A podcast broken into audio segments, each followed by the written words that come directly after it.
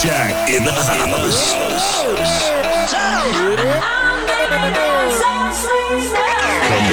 I know you're gonna dig this.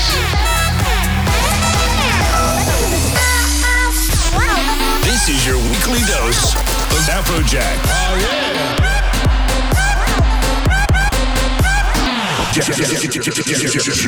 Jacked Radio.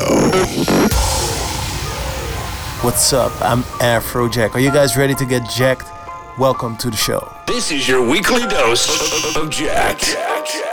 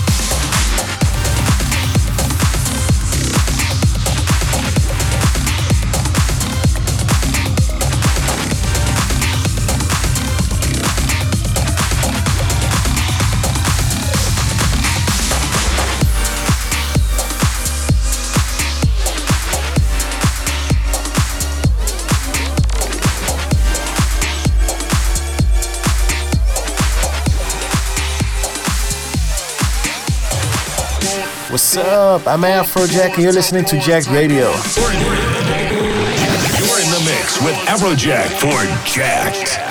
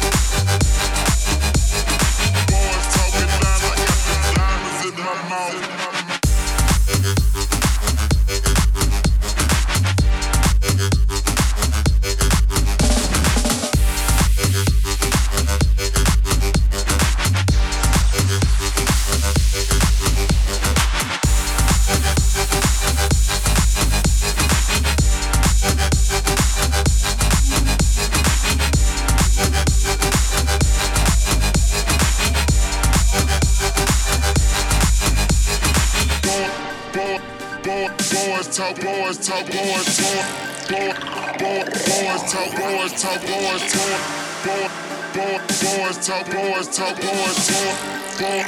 Boys boys talk, boys talk. Boys talk, boys boys. Boys talk,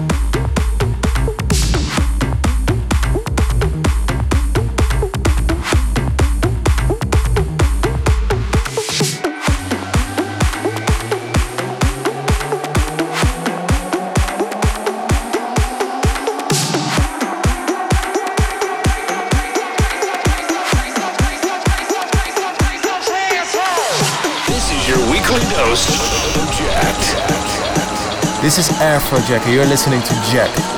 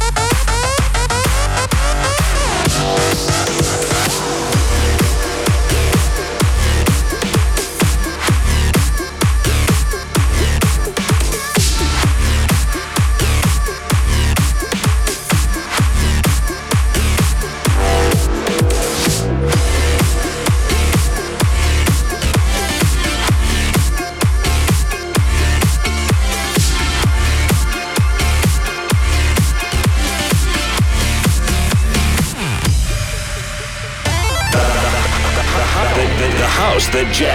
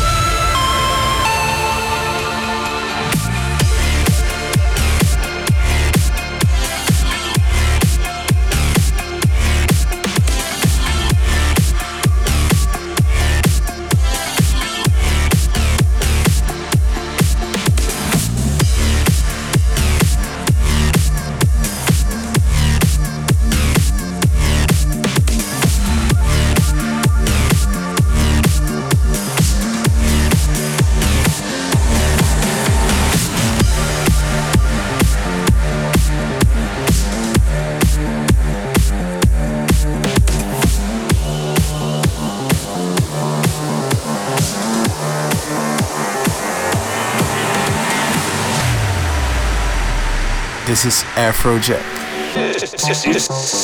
This is the Jacked Radio Show.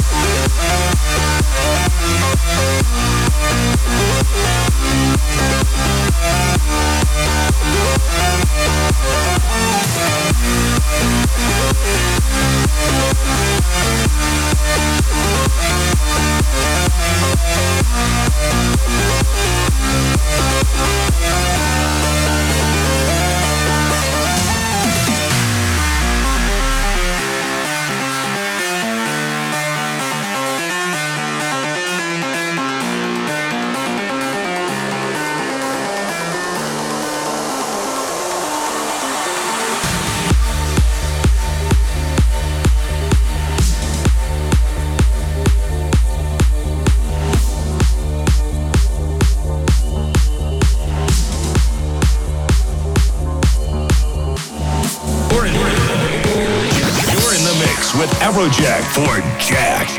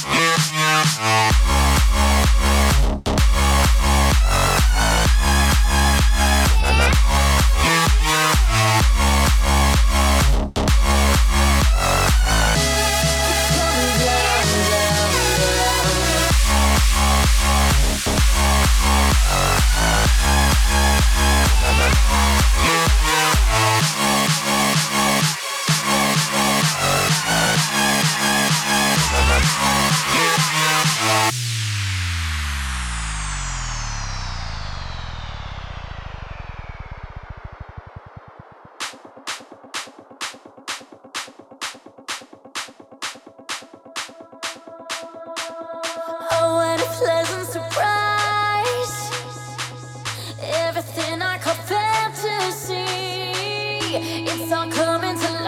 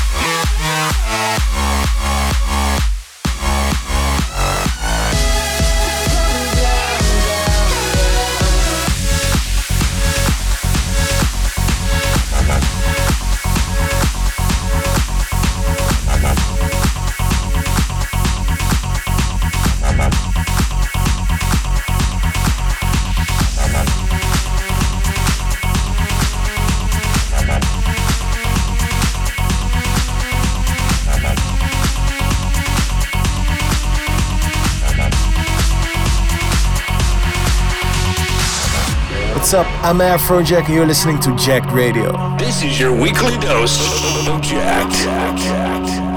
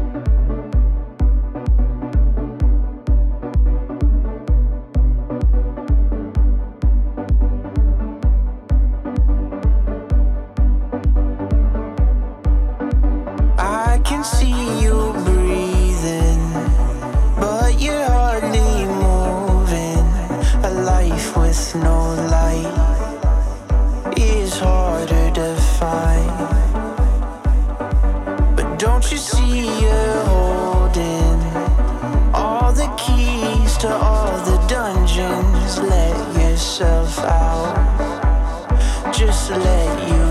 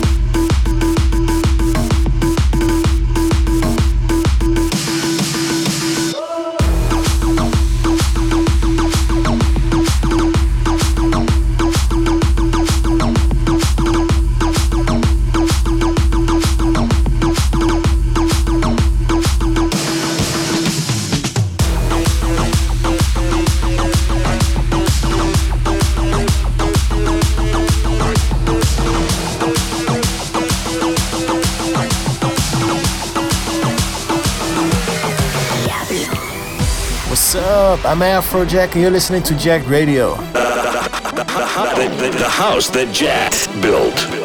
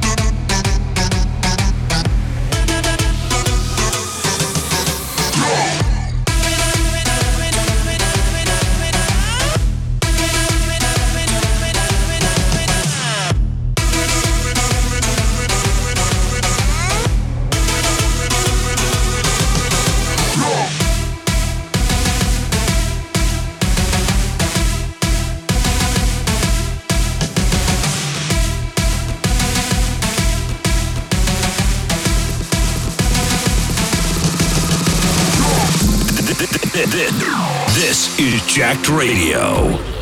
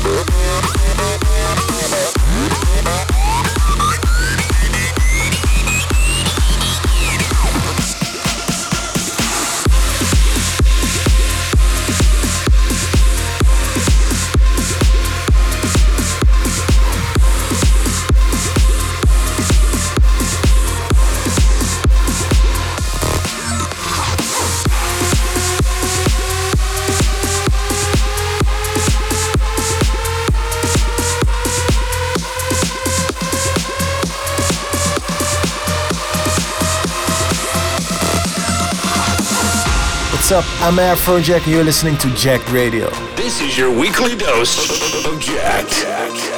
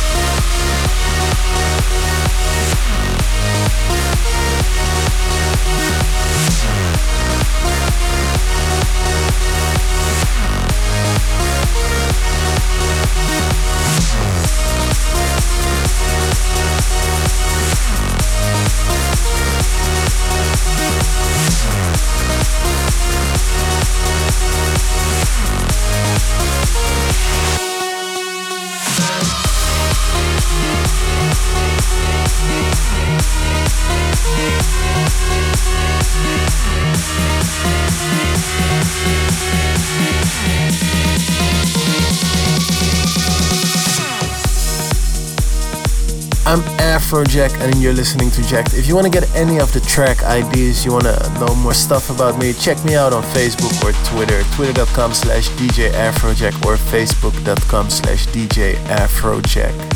That's it for tonight. I hope you guys had fun. Enjoy your weekend. And I want to thank you for listening to tonight's show. This was Jack. See you next week. Later. Jack. Jacked Radio radio. radio. radio.